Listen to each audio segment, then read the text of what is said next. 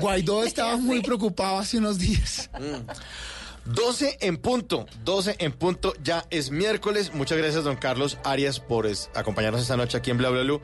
Y de nuevo, felicitaciones por haber sido nombrado a ser parte de los 100 profesionales y expertos políticos más influyentes de América Latina. Ah, una cuña ahí, una cuña ahí. Bravo. Sola- Señor, muy bien. Una cuña ahí. Son, son solamente 12 colombianos, de los cuales dos son los de Estrategia y Poder. El CEO, ah, el jefe, Lambetazo, Carlos Suárez, y ocho más. Sí, señor, y entre esos está Súmerse. Muchas gracias por acompañarnos Gracias acá. Ustedes. Lo nuevo de Coldplay, Everyday Life. También a Carolina Pineda, muchas gracias por acompañarnos. Ah, yo encantada. Aquí voy a seguir vi- viniendo. Mañana viene. Sí, pero obvio. Pero fijo. Pero por favor. Si ustedes, nuestros oyentes, después de voces y sonidos, los esperamos en el 316-692-5274. Esto es Bla Bla Bla, conversaciones para gente despierta. Ya volvemos.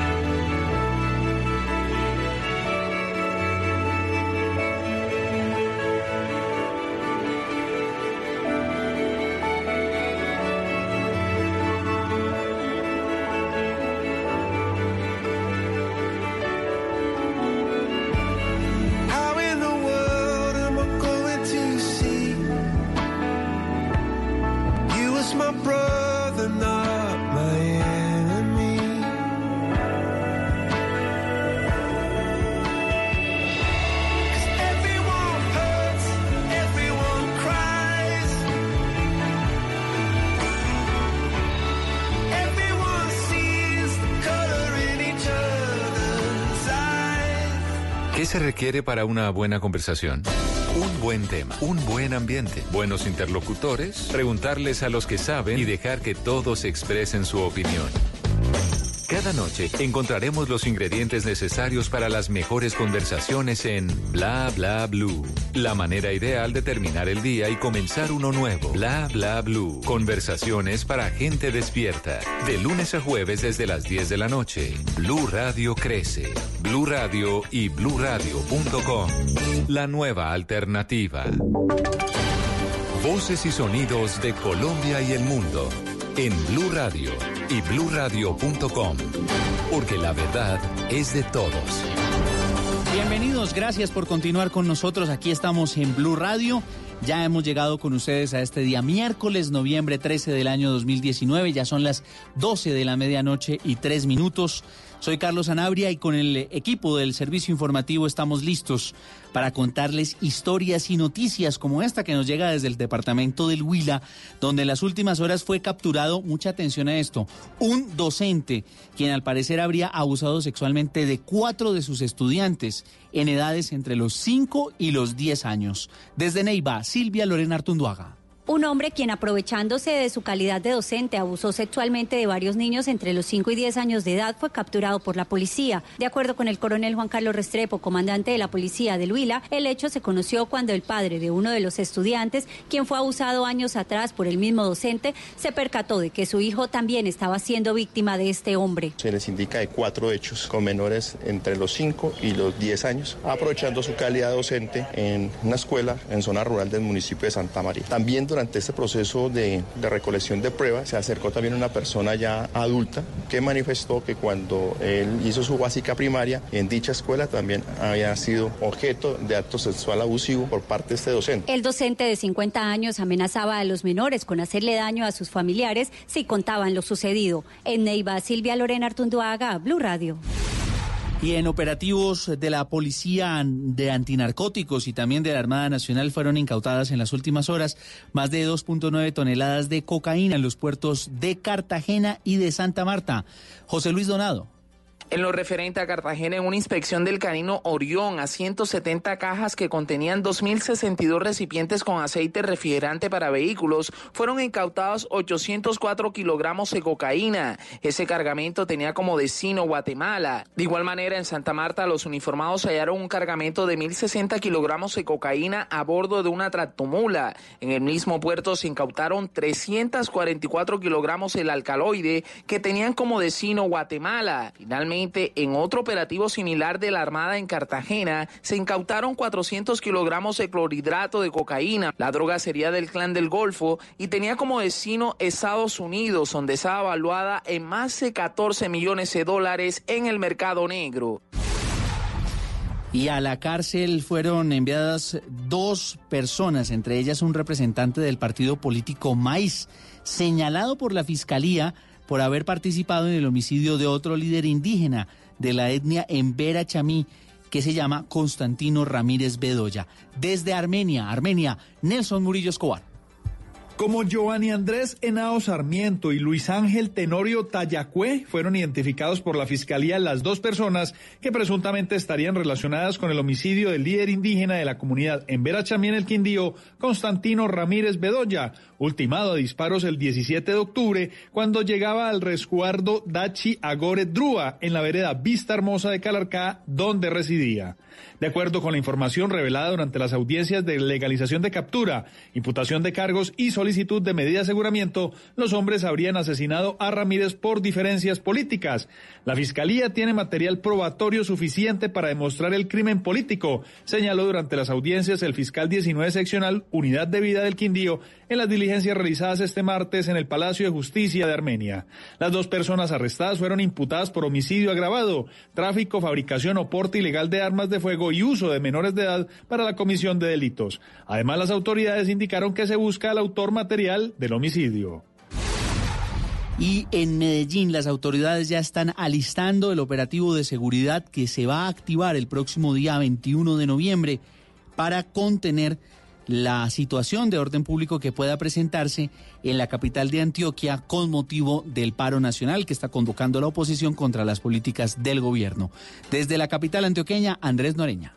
Comité compuesto por la Procuraduría de Antioquia, la Alcaldía de Medellín, la Gobernación de Antioquia, la Policía, el Ejército Nacional y la Fiscalía analiza los temas de seguridad para el paro nacional el próximo 21 de noviembre. El general Juan Carlos Ramírez, comandante de la séptima división, dio a conocer que hombres del Ejército apoyarán la tarea de la Policía para blindar las estaciones del sistema masivo de transporte metro. Se analiza para ese día el cierre de varias instituciones educativas de carácter público. Al respecto, habló el gobernador de Antioquia, Luis Pérez Gutiérrez. Vamos a terminar el número de medidas que estamos tomando. Ya hoy se han tomado unas 10, 12 medidas. Se ha nombrado una comisión de inteligencia para que le presentemos a Medellín y al departamento de Antioquia todas las medidas que saldrán. El componente de la policía tendrá 2.000 hombres al servicio de las marchas y de algunos de los establecimientos públicos y privados de la ciudad de Medellín. Una de las noticias políticas con las que amanece Colombia tiene que ver con las modificaciones que ya tuvo que aceptar el gobierno al proyecto de reforma tributaria. Desde el Congreso nos cuenta Marcela Peña. Hay más de 300 peticiones de modificación, pero el gobierno quiere que la discusión se concentre en cinco temas. Revivir la normalización tributaria, eliminar el impuesto a la compra de vivienda costosa, eliminar el impuesto al patrimonio, eliminar también la reta presuntiva y buscar que los beneficios tributarios sí se conviertan en nuevos empleos. El senador Richard Aguilar que tenemos que aprobar tal y como se aprobó la ley de financiamiento el año pasado, pues ya eso queda totalmente descartado, es decir, se van a entrar a discutir las proposiciones, a hacer modificaciones, correcciones, mejoras. Para Aguilar el balón hoy está en la cancha del gobierno que solo hasta la próxima semana le va a decir a los congresistas cuáles de sus propuestas contarán con su aval y cuáles no. Partidos como el conservador están preparando paquetes de artículos nuevos. El senador Efraín Cepeda. Si hay temas que no han funcionado en la ley de financiamiento o que quedaron faltando, ¿por qué no los vamos a incluir? Y esa es la decisión que creo que hemos tomado los ponentes. Al ritmo al que va esta discusión, la votación en primer debate todavía necesitará varios días para comenzar. Noticias contra reloj en Blue Radio. A las 12 de la medianoche y 10 minutos, noticia en desarrollo con la crisis en Bolivia. En los últimos minutos, el embajador y representante boliviano ante la Corte Internacional de Justicia de La Haya, el embajador Eduardo Rodríguez Belcé, clave en el juicio que su país desarrolló contra Chile por el uso de las aguas fronterizas del Silala, renunció este martes a su cargo. Ha presentado su renuncia y a través de Twitter envió un mensaje por la pronta reconciliación entre los bolivianos. La cifra, el Banco de la República reportó que la de- deuda externa en Colombia llegó a niveles del 42.8% del Producto Interno Bruto en el mes de agosto, siendo así el dato más alto desde que se tiene registro. Con este nivel representó un total entre obligaciones públicas y privadas de 135.818 millones de dólares. Y estamos atentos a Hidroituango y la investigación que por la crisis en la hidroeléctrica y en la presa se generó y que motivó una investigación del directorio ejecutivo del Banco Interamericano de Desarrollo, que deberá revisar la actuación de su brazo privado BitInvest por su inversión en el proyecto Hidroituango y los efectos que causó en el departamento de Antioquia, de los cuales 27 municipios resultaron afectados por la situación de la obra. Todas estas noticias y mucho más en blurradio.com, en Twitter Blue Radio y ustedes sigan con nosotros en bla bla blue. El mundo está en tu mano. Escúchalo. Noticias de Colombia y el mundo a partir de este momento. Léelo, entiéndelo, pero también opina. Con respecto a la pregunta del día. Comenta. Yo pienso que ese código. Critica. Sí, pienso que. Felicita. Vean que el pueblo lo está En respaldando. el fanpage de Blue Radio en Facebook tienes el mundo y un espacio para que compartas lo que sientes. Búscanos como Blue Radio en Facebook. Tú tienes mucho que decirle al mundo, porque en Blue Radio respetamos las diferencias. Blue Radio, la nueva alternativa. Háblenos de usted. Llámenos al 316-692-5274 y cuéntenos su historia.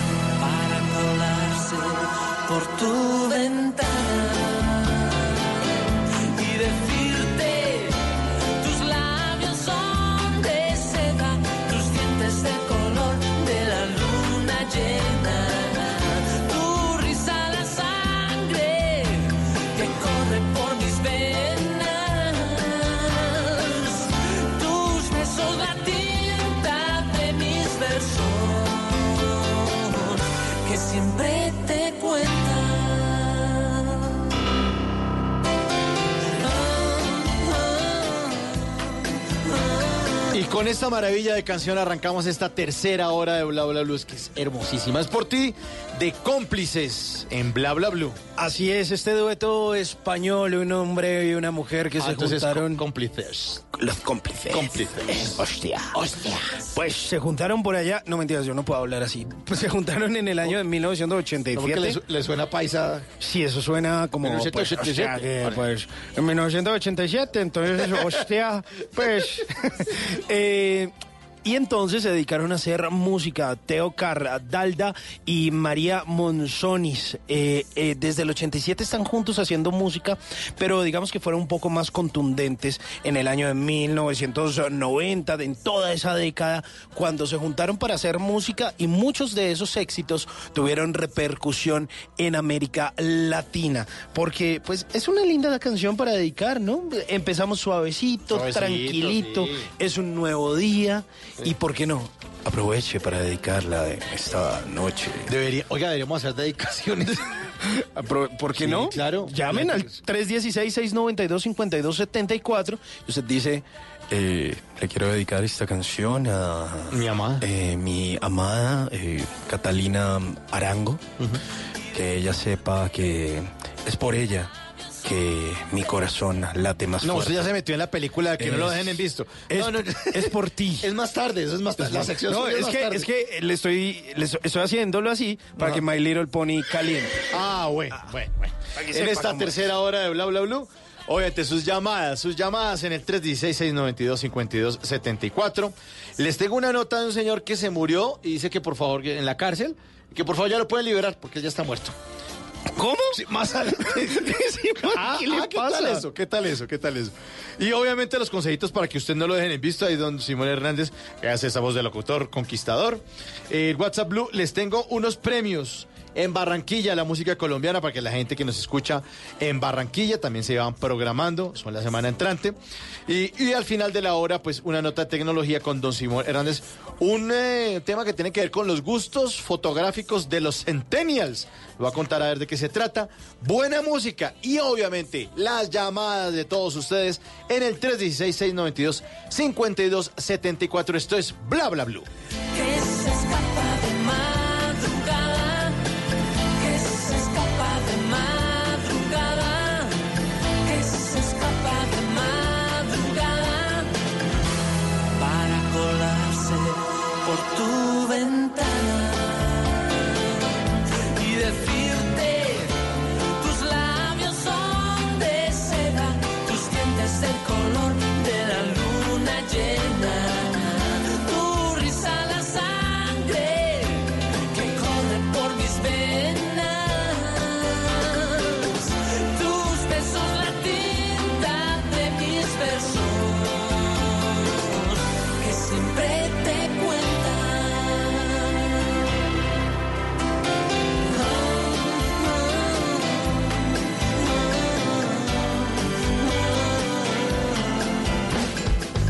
Bla bla blue.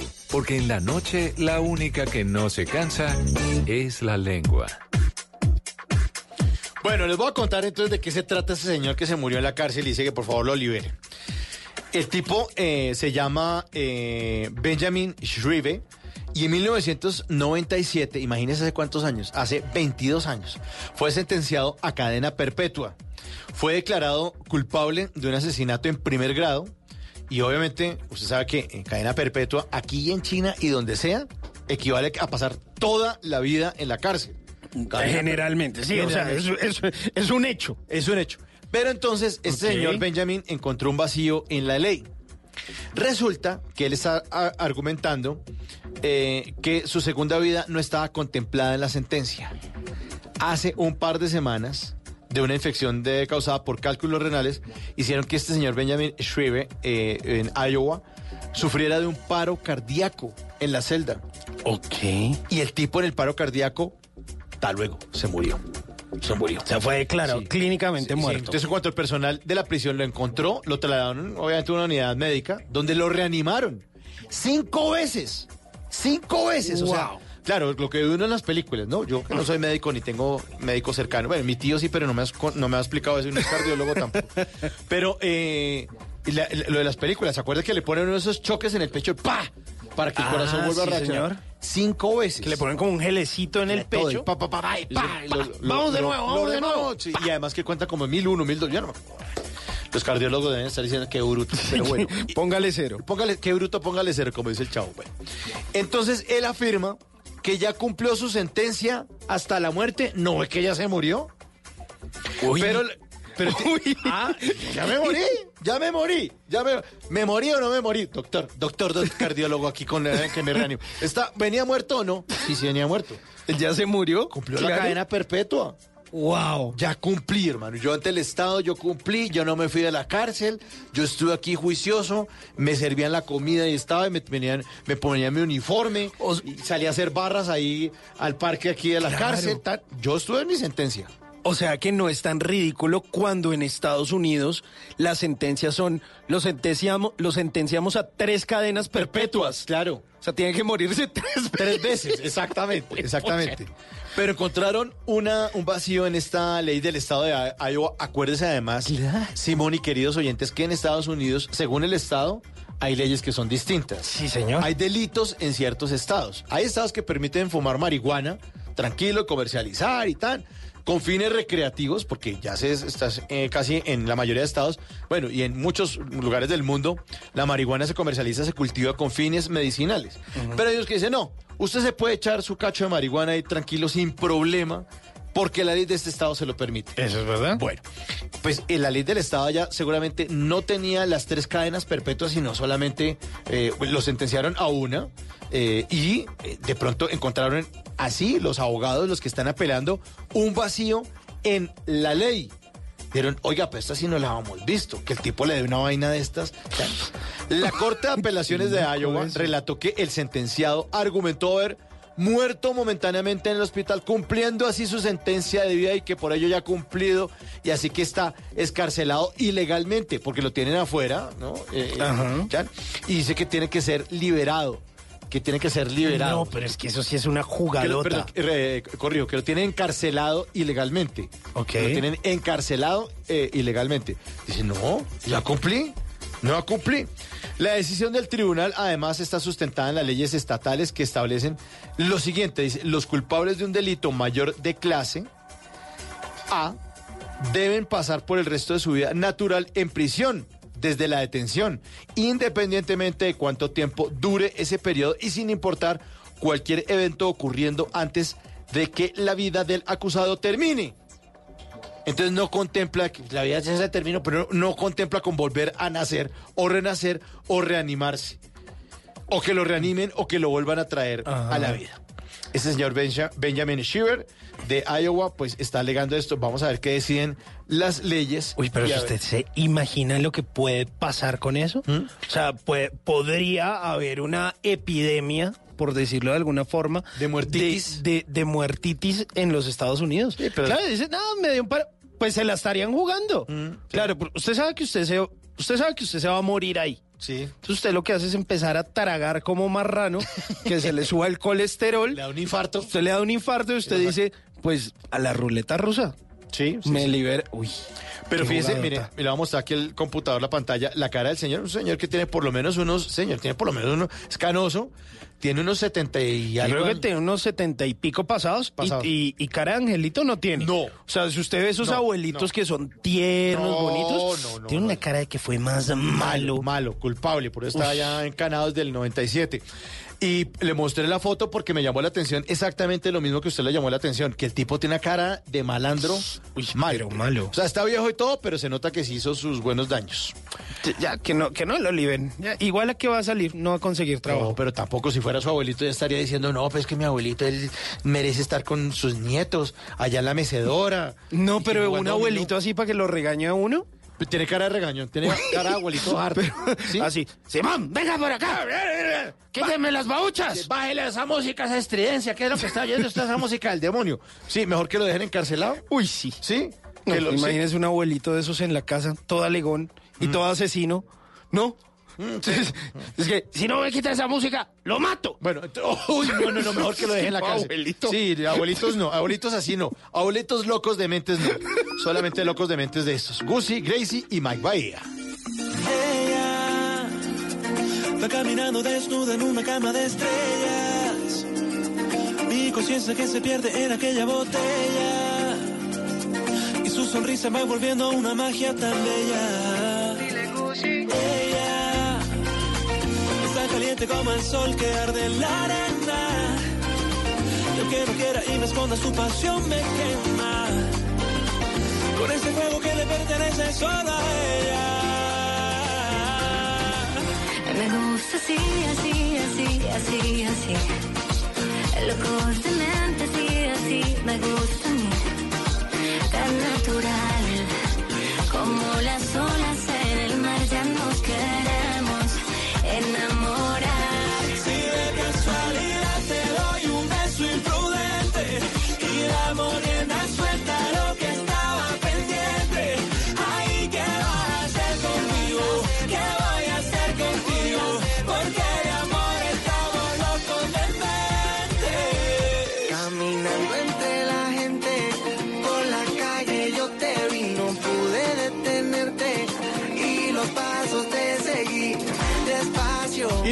oyentes ya empezaron a comunicarse con Bla Bla Blue. Así es, en el 316-692-5274. No alcanzó a anotarlo, se lo voy a repetir. 316-692-5274. Ahí es donde están nuestros blablantes llamando, guardando este número para que nos echen la llamadita y nos cuenten en qué andan a esta hora. Aló, bla bla blue, ¿con quién hablamos?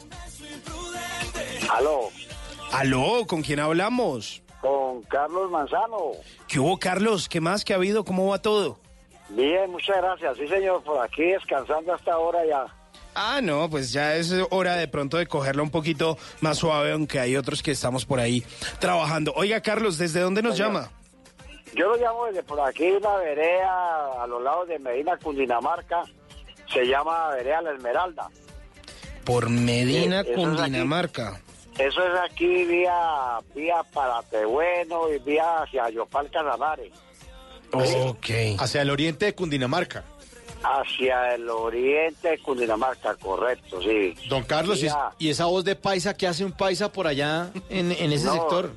No, yo soy bayuno, lo que pasa Ah. es que de pronto el, el oficio mío durante muchos años fue, yo manejé tractocamión y entonces pues conozco muchos dialectos, muchos muchos departamentos y entonces no tengo identidad, ni soy bayuno, ni soy paisa, ni soy pastuso, ni soy nada. Usted es un ciudadano del mundo. Correcto, sí señor. Don Carlos, eh, ¿y cuánto tiempo lleva en esto del, de la cabrilla?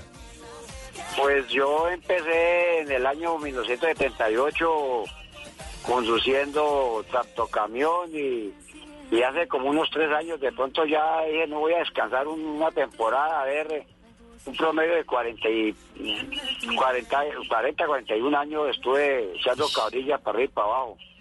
Pues me llama la atención el programa porque ha llamado mucho conductor, antenoche, Sí, anoche llamó un señor que iba para a los lados de, de Timaná, Huila. Sí, señor.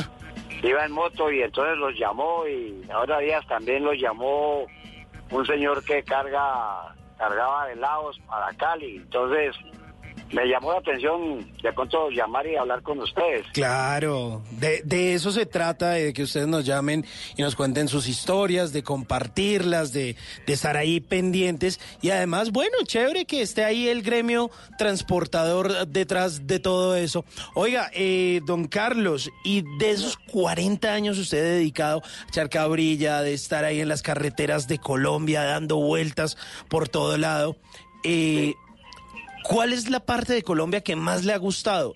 O bueno, digamos que una es muy difícil escogerla, pero deme varios lugarcitos que usted dice, ah, no, esto es una belleza, esto usted como colombiano no se lo puede perder. Pues, de, de- pues le puedo decir que pronto, pues como en su debido tiempo viajé Bogotá, Bogotá, Calarcá, Calarcá, a salir a San Nuevo y a San Nuevo coger hacia, hacia Medellín por la pintada. llegar a Medellín y coger hacia Montería, Córdoba y darle la vuelta a Colombia prácticamente, pues eh, eso para mí ha sido muy es eh, motivo de orgullo, ¿no? Prácticamente andar a Colombia dándole la vuelta. Claro. Y pues que usted me dice que cuáles de los departamentos, de pronto Cartagena, pues es una ciudad muy bonita, en su debido caso Santa Marta, ¿no? Riohacha, eh, Maicao, eh, diga usted Valledupar, todo eso. Sí, entonces, de manera y suerte que que no me alcanza no me alcanza la vida para agradecerle a, agradecerle a Dios todo lo que he conocido yo durante el tiempo que he durado manejando, ¿no? Don Carlos, ¿y siempre ha manejado tractocamión o arrancó con, con otro tipo No, de yo vehículo? arranqué manejando taxi en Bogotá, manejé taxi de noche en Bogotá en el año 78, 79, fui taxista nocturno. Y era muy sabroso manejar en Bogotá porque la, la vía siempre pues era muy amplia y poco carro, pero hoy en día se volvió un caos, por eso estoy por acá, por estos lados. No, pues imagínese. Don Carlos, yo me acuerdo de los taxis de esa época que tenían doble color. La parte de arriba era amarilla y el resto del taxi era negro. Es que aquí está Muy Simón, negro, que es correcto, millennial. ¿no? sí. No, nunca vi un taxi de esos. Señor. Simón, que es millennial, que nació en el 89, entonces él, él no, nunca ha visto un taxi de esos que eran de doble color, era amarillo y negro. Sí, eran, sí, eran de, sí. pri- pri- primero, primero llegaron eh, de diferentes colores, ¿no? Ujú, Y sí. después ya se, se pusieron de amarillo y negro. Y ya, pues ahora ya los, los volvieron amarillitos, los famosos amarillitos. Los amarillitos, sí, señor. Sí. Yo me acuerdo que ha- había una, muchas compañías, había una compañía que se llamaba Real Transportadora, ¿no? Que era una compañía Sí, de taxi. Real, real, real, real taxi, real transportadora, sí, Sí, Real correcto, Taxi. Real sí, Taxi. señor. Y tenían, Sí, tenían señor. era como una coronita que le ponían en la parte de arriba del taxi, ¿sí? Sí, sí, encima del techo. En el techo. Y el El taxímetro techo, sí. tenía una, un tema de seguridad porque la Secretaría de Tránsito en ese momento controlaba los taxímetros para que no los adulteraran. O sea, para Sí, que... pero, ¿Pero qué? sí, pero eso, eso siempre, eso siempre, el bandido es bandido. Eh, sí. Eso siempre por ahí los han adulterado. Sí, eso siempre, eso de igual manera, el, el famoso muñequito cuando en Sí. esa época. Y, y bueno, yo fui un taxista más o menos que nunca me metí en problemas por, por adulterar el precio ni nada, porque me fue muy bien, gracias a Dios yo manejé, manejé taxi de noche como dos años y nunca tuve problemas con nadie, gracias a Dios. Un tipo honesto, don Carlos, un tipo honesto. Explíquele usted a Simón y a los demás oyentes cómo era el tema del muñeco en el taxi. No, pues yo no lo conozco porque pues nunca lo nunca nunca lo usé, ¿sí me entiende? Pero sí uno le escuchaba a los a, a los conductores eh, pues conocidos de uno que le tenía el muñequito, pues creo que era que iba a, a- al a lo que a, la- a la guaya del velocímetro, ¿no? Ujú. Para adulterar la, la velocidad del del velocí, del, del taxímetro. El taxímetro, sí. Sí, entonces pues nunca, pues no, no, no, no, nunca lo usé porque pues no fue necesario. Es que, y además es que había, había unos que tenían que se accionaba con el freno, le, le cuento a Simón y oyentes, También, era sí, que, sí. entonces el muñeco era que cada vez que él frena, pero de cierta manera como brusco, hace que el taxímetro Adulteraba- adulteraba el salte.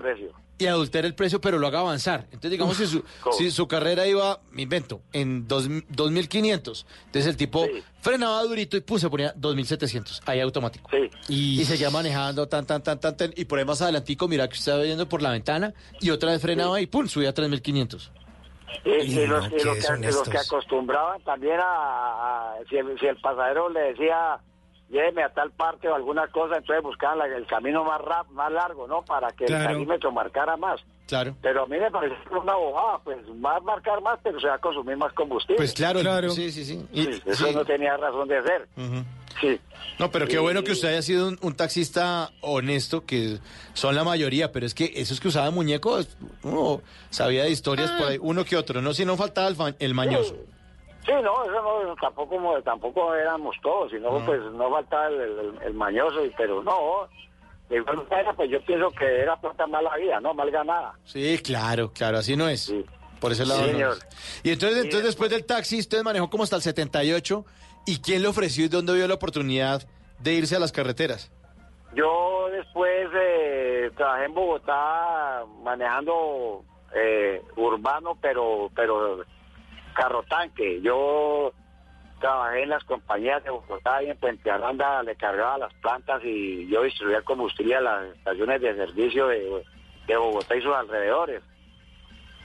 Y, y de ahí de ahí me fui para Medellín a cargar eh, renoles en la sofasa de Medellín, en, en la ensambladora de Medellín. Sí, señor. Ensamblaba sofás en Medellín. Por eso le digo que, que conozco muy bien esa ruta eh, antigua, porque esa era la vía, o era por Manizales, o era por por allá por, por Calarcá, ¿no? Había que dar esa vuelta. No existía la de Puerto de Río, no, no existía esa, esa vía en ese entonces.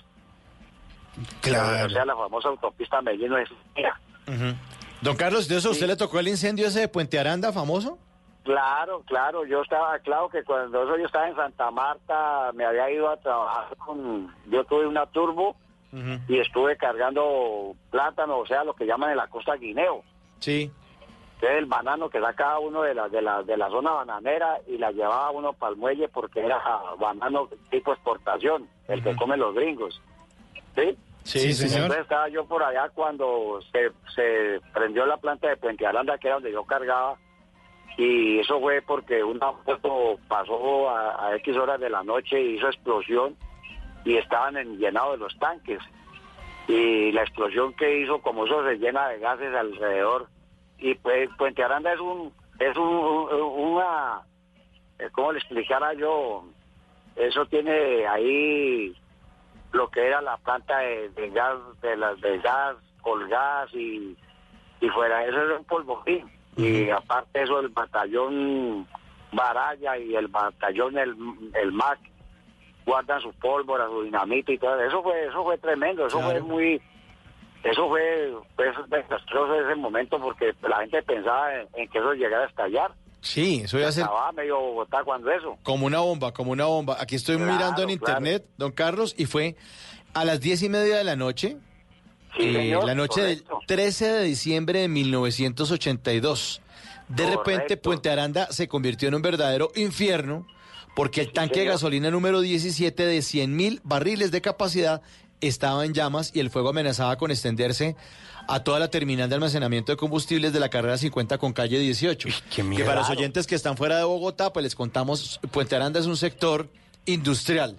Y como lo cuenta don Carlos, ahí estaba repleto eso de gasolina y de gas. Además, qué miedo, porque además ahí estaba la cárcel nacional modelo. Muy Claro, cerca. Todo eso. Imagínese. Sí, todo eso.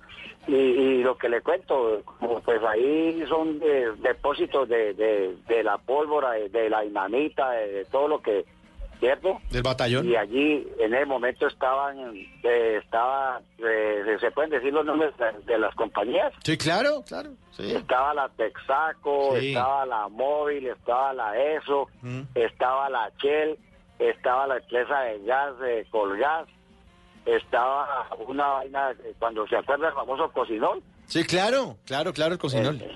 el cocinol, entonces todo eso, mejor dicho, eso era un polvorín, eso fue tremendo y, y, y los carros no daban abasto llevando agua para, para, para apaciguar, no el, no el fuego, sino enfriar los tanques, los tanques vecinos, porque como el calor hace que los, pla- los tanques exploten, No, Es que eso fue y increíble. esos tanques es increíble ver cómo, cómo ese material que era puro hierro y un hierro muy grueso, cómo se derritió, eso quedó derretido como si lo, lo hubieran pasado por, por, por la caldera por mucho tiempo, esos tanques se derritieron. Sí, como si fuera mantequilla.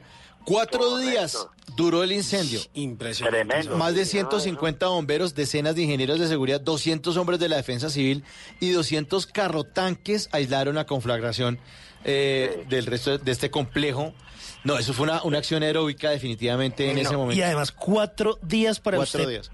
Calmar un incendio. Desde cualquier lugar de Bogotá se ve el incendio. Es que yo me acuerdo que yo me asomaba como a la terraza de mi casa Sí. y yo veía, es una humare, pero ni la berraca. Y uno, ¿cuándo van a apagar esa vaina? No, y la altura, la altura Sí. del, del, del fuego, porque, Sí, porque, sí. pues Yo, o sea, yo participé en muchos simulacros de incendio que se hacen en las compañías y, y eso le meten, diga usted, le meten fuego. Eh, pues quién sabe ahorita, ¿no? Porque en ese entonces sí nos, nos invitaban a, los simulacros de incendio y uno tenía que estar pendiente cuando sonaba la alarma, cada cual salir con su carro tanque y, y pues en lo eh, rápido, pero pero con muy con mucha precaución y sacar el sector de aislarlo de ahí y era impresionante ver cuando le metían candela, diga usted, a, a 55 galones de combustible, cómo ardía eso. Ahora usted imagínese la cantidad que usted acaba de decir. Sí, sí, sí, absurdo, absurdo. Sí, eso fue impresionante. Impresionante, sí, yo me acuerdo, yo me acuerdo de eso, don Carlos. Entonces usted le tocó manejar entonces carro tanque gasolina, fue lo primero que manejó. Sí, señor, sí, yo yo yo transporté gasolina para para por Abastos, por allá para Los Héroes, por allá para los lados de Mosquera, al barrio Restrepo, un barrio que se llama La Fragüita. Sí, La Fragüita. Eran cuatro estaciones que tenía el paso mío y el paso mío tenía en entonces tenía cuatro en Bogotá y dos en Cali. ¿sí? Y también yo le transportaba combustible a la Fuerza Aérea porque el patrón mío tenía contacto con la Fuerza Aérea para llevarle la gasolina de, avi- de aviación, la famosa gasolina etílica. Ah, sí, esa huele distinto. Entonces, yo surtía también lo que eran las bases militares de, de Melgar, de, de aquí, de, de en, en Villavicencio, y de Palanquero en, en- allá en Puerto Salgar. Ahí llega, ahí saliendo de- desde la Dorada Caldas, está la base de Palanquero. Qué bueno. Yo, yo manejé muchos muchos líquidos inflamables y bueno, bendito sea mi Dios, nunca tuve ningún percance. Pues por, por fortuna, don Carlos. Oiga, ¿cuánto, ¿cuántos litros eh, le caben a un camión de esos aproximadamente? A la cisterna, a la cisterna que yo manejaba, Sí. eh, manejaba con, con una capacidad de 8.700 galones, galones. 8.700 Eso, galones. Eso es un montón. Un montón, un montón. Sí, sí, sí. Y también manejé otra que hacía 9.100 galones también con... con yo le transporté, eh, no sé si ustedes conocieron la famosa gasolina blanca, o sea, la benzina que se llamaba. Sí, claro, la benzina. Eso la llevaba yo para, para la base de Apiay y ahí ellos la mezclaban con otro producto que se llama el JP1 Sí. y eso le echaban otros otros complementos y era para sacar combustible para los aviones de combate, para los Mirage y los Kavir y todos esos aviones. Qué bueno, qué bueno. Mire, qué grandes historias las que nos está contando don Carlos esta noche, a quien le agradecemos muchísimo haberse comunicado con nosotros aquí en Bla Bla. Blue. Qué bueno, qué bueno. Me alegra que, o sea, que lo tengan a uno en cuenta. Por Eso, favor. De pronto yo me cansé de, la carretera y dije, voy a hacer un par en- y me compré una finquita por acá para los lados de, de Medina y estoy por acá en el campo. Qué bueno. Estoy por acá en el campo. Qué bueno, don Carlos. Eh, le- Señor. no, le agradecemos muchísimo su llamada, don Carlos, muy amable. Eh, y usted sabe, como buen oyente de Bla Bla Blue, que nosotros siempre despedimos a nuestros queridos oyentes con una canción. Y usted que manejó tanto esto de los combustibles, le tengo esta canción de Daddy Yankee, la gasolina de Daddy Yankee para don Carlos Manzano. Un abrazo. Muchas gracias. Hasta luego. Una feliz noche. Bueno, Vale. adelante. Chao.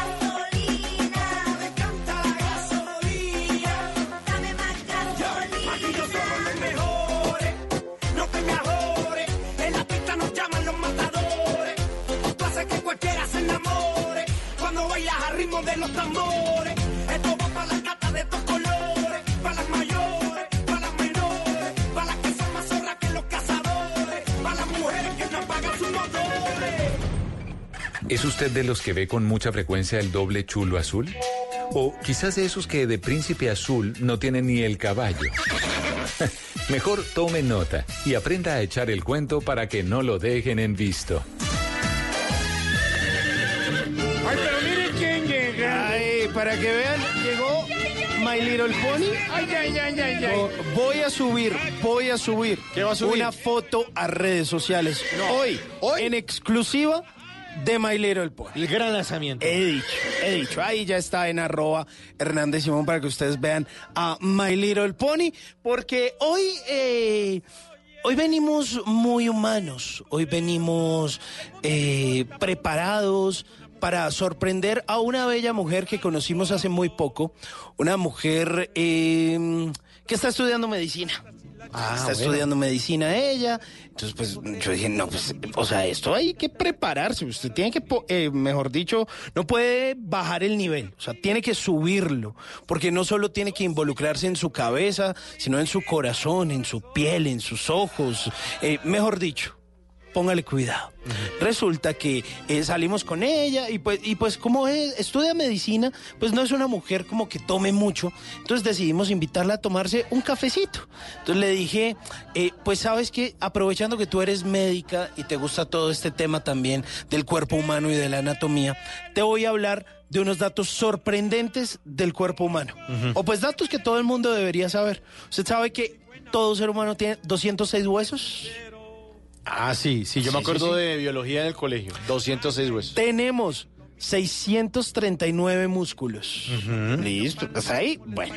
Lo de los músculos yo no sabía, o sea, ni idea. Número de riñones, dos. Sí.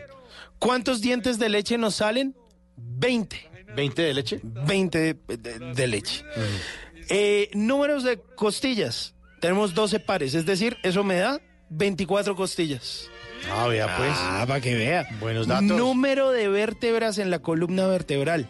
¿30 y algo? 33. Ah, casi le Ah, pego. muy bien. Casi le pego. Número de vértebras en el cuello. 7. Eh, ¿Siete? Siete vértebras. Número de huesos en el oído medio. 6. ¿Usted sabe que en la cara tenemos 14 huesos? ¿O que en el cráneo tenemos 22 huesos? ¿O que, por ejemplo, en el pecho tenemos 25 huesos?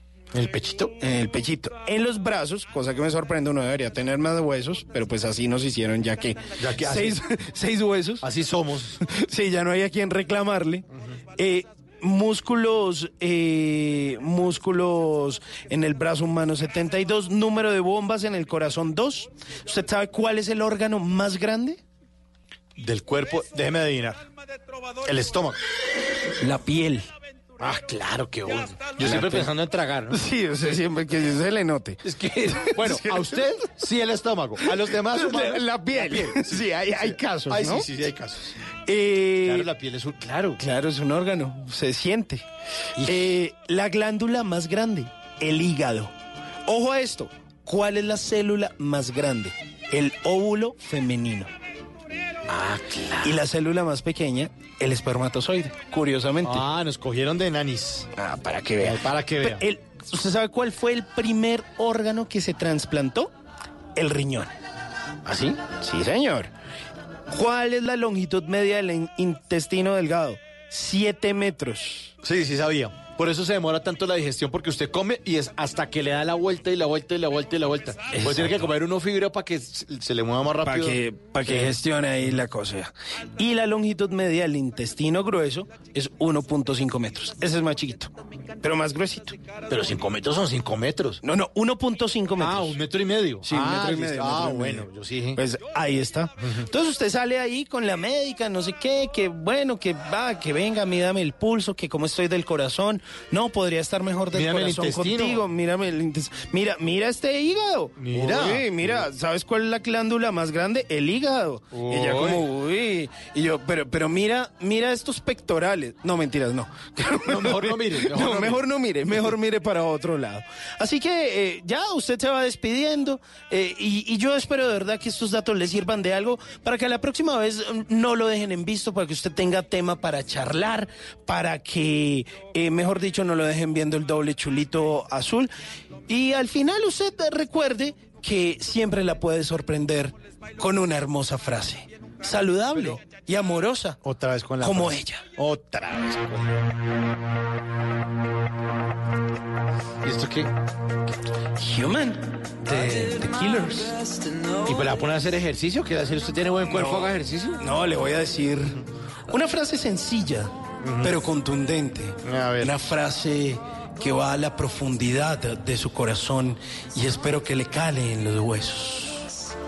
Mientras usted la mira fijamente a los ojos, usted le dice, chiquita, el agua fluye por el río hacia el mar.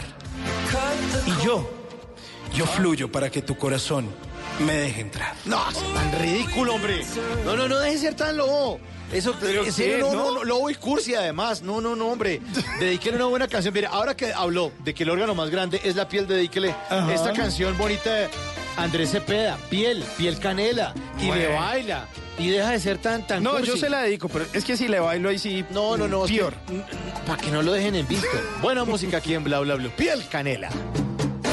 Que se quede el infinito sin estrellas, o que pierda el ancho mar su inmensidad, pero el negro de tus ojos que no muera, y el canela de tu piel se quede igual. Si perdiera el arco iris su belleza, y las flores su perfume y su color, no sería tan inmensa mi tristeza como aquella de quedarme sin tu amor. Portas tú y tú y tú, y solamente tú y tú y tú y tú y tú. Me importas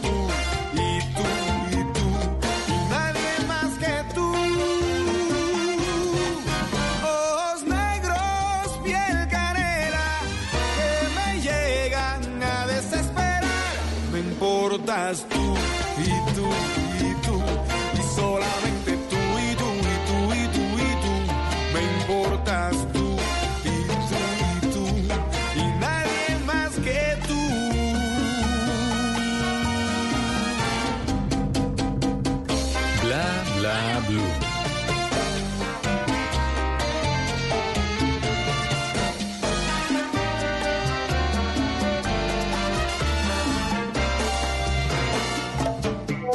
¿Qué planes hay?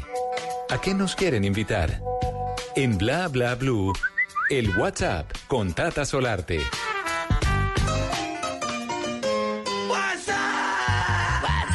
Pues Tata Solarte es la encargada de esta sección, pero aquí le estoy cuidando yo el chuzo y espero estarlo haciendo bien. En Barranquilla me quedo. Ahí tiene que eh, está la ciudad donde vamos a desarrollar este WhatsApp. Porque en Barranquilla me quedo. Y el plan es el siguiente, el próximo martes 19 de noviembre en el Salón Jumbo del Country Club a las 7 de la noche están los premios Luna a la música colombiana. Los premios Luna a la música colombiana es un reconocimiento anual del talento musical según el gusto del Caribe colombiano. Eh, arrancaron en el año 2000 eh, y ya están en la edición del 2019. Este año, este año, pues van a tener una cantidad de artistas importantísimos. Primero estará nuestro gran Carlos Calero, que bien como presentador. Eh, están las eh, la Dani eh, Martín, es el presentador de los de los premios también. Moisés Angulo, nuestro Moisés Angulo aquí del canal Caracol, conducirá los premios. Estará Liliana Bechara, conductora también en Alfombra Roja. Champeta a cargo del movimiento musical del Caribe. Sailor Moon llega al escenario de los premios Luna. Sailor, esa vaina sí que ha sido viral. Felipe González en los premios Luna también. Eh, van a estar una cantidad de artistas y ustedes pueden mirar toda la información. Si les gustan los premios en premiosluna.com. Y si les gusta votar, pues ahí se pueden meter a votar también a esa parte de los premios Luna. Ah, chévere. ¿En dónde? ¿En qué página? En la en La premiosluna- página sí, ahí está, facilísimo. El próximo martes 19 de noviembre, ese premio, ese reconocimiento a la música colombiana desde el punto de vista costeño, que es el, el que más nos gusta, eh, porque nos ha traído, lo- los costeños nos han traído demasiada alegría. Sabrosura. Sabrosura, sabrosura costeña. Los premios Luna en el WhatsApp de Tata Solarte y hoy espero que... De Mauricio de Quintero. Mauricio Quintero. No, lo está haciendo bien. Con todo haciendo- respeto, con Tatica que está en vacaciones. no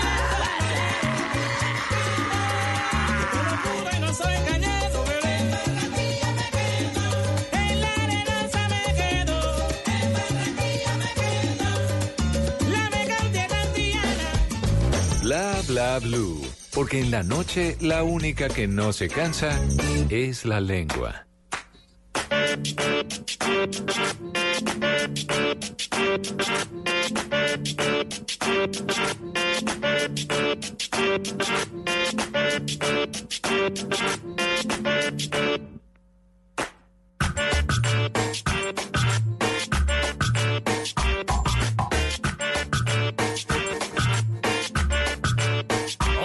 Pidas que me quede esperando, no me pidas que me esconda y me vaya, no me digas que mejor que me aguante para ver si la cabeza me talla.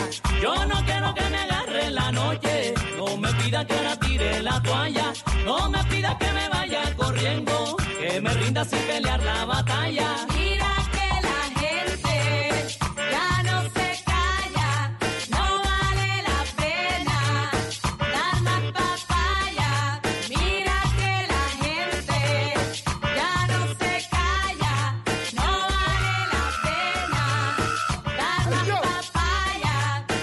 See me out. I'm better riddle riddle. Some people whine and giggle. Come on the after shot tonight we featuring the fiddles. They wanna dance a little. Charanga in the middle. Pull your ringy, boy. I make the rebels say kill. Mojitos make them bubble. Forget the walls to strive to right to giving trouble. I am a free spirit. I love to whip it stick it. Don't like the voice that put the people in a proper panic. Time getting critical. People so cynical. Forget about the spiritual. All about the physical. Man a rap stop shoot without principle. Would a slam minical. Dirty or clinical. But a rock runs out ahead of funeral. Mama man I want a hysterical. Then try to tell us say you get accidental. But you have 70 to 50 mash up your mental.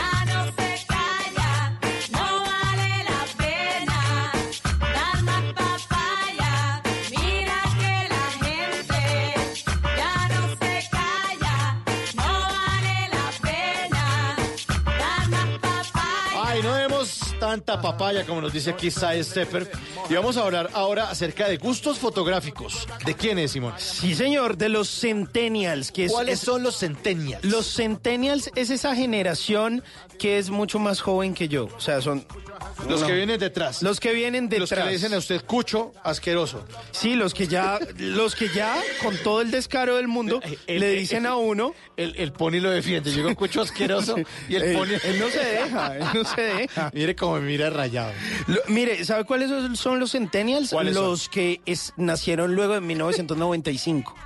Los nacidos después de 1995. Esos son los A centennials. ese grupo se le llama centennials. Exacto. Detrás de ellos vienen los millennials, que es usted, Sí. que son los que nacieron, o sea, antes de ese 95. Antes de ese 95. ¿Cómo hasta lo, cómo es de 1980 más o menos? Más o menos. Hasta eh, 1995, más o menos. Más o menos, sí, 94, 95. ahí hay 94, una 95. límite. Y los que estamos detrás de ese combo de los centennials, que soy, soy yo, que somos la generación X, que somos como los que nacimos con- como entre 1965 y 1980. Ajá. Los de la generación X. Y antes estaban los baby boomers. Baby boomers, que son los que nacieron después de la Segunda Guerra Mundial, que ya son Sí, los señor. papás y los abuelos que nacieron después de esa Segunda Guerra Mundial y como hasta el 1965 aproximadamente. Exactamente. Pues mire, resulta que los centennials pues están marcando la parada en el tema de consumo de tecnología, pero además en cómo se están tomando las fotos. Y resulta que eh, una marca de celulares, Honor, hizo una encuesta y admitieron varios eh, jóvenes que el 92% admitió que se toma entre dos y seis fotos para elegir su selfie ideal. O sea, eso no es de primerazo. Eso no es como uno que uno llega, ah, bueno, ya, Como listo, salga esa ahí, foto. como caiga ahí, no, fotos, no. Ah. Toman y toman y toman fotos hasta que alguna por ahí le- les queda ese autorretrato o ese tipo de selfie. Es la foto que más comparten los jóvenes en redes sociales, los centennials y también a los millennials. Resulta que esta encuesta reveló que el 65% de los participantes admite que se toma como mínimo una selfie al día con su celular. Ahí es donde yo ya veo una distancia, porque yo a veces me tomo fotos. ¿Usted que es millennial cuántas? No, yo creo que de pronto yo me tomo una selfie por allá, no sé, cada 15 días o... En o cambio, si- los O si voy a comer a algún lado, o estoy con mi novia, pero no. Pero los centennials no. sí no. De, un- o sea, toman... No, todos los días se toman selfies, para todo, y hacen dog face, o sea, hay cara de pato cara de y pato, toda la cosa. La boca así como, uno, como chupada, como un pato. Total, mire, además esta encuesta de Honor eh, reveló que la mayoría de los jóvenes, el 56%, prefiere un smartphone con excelente calidad fotográfica.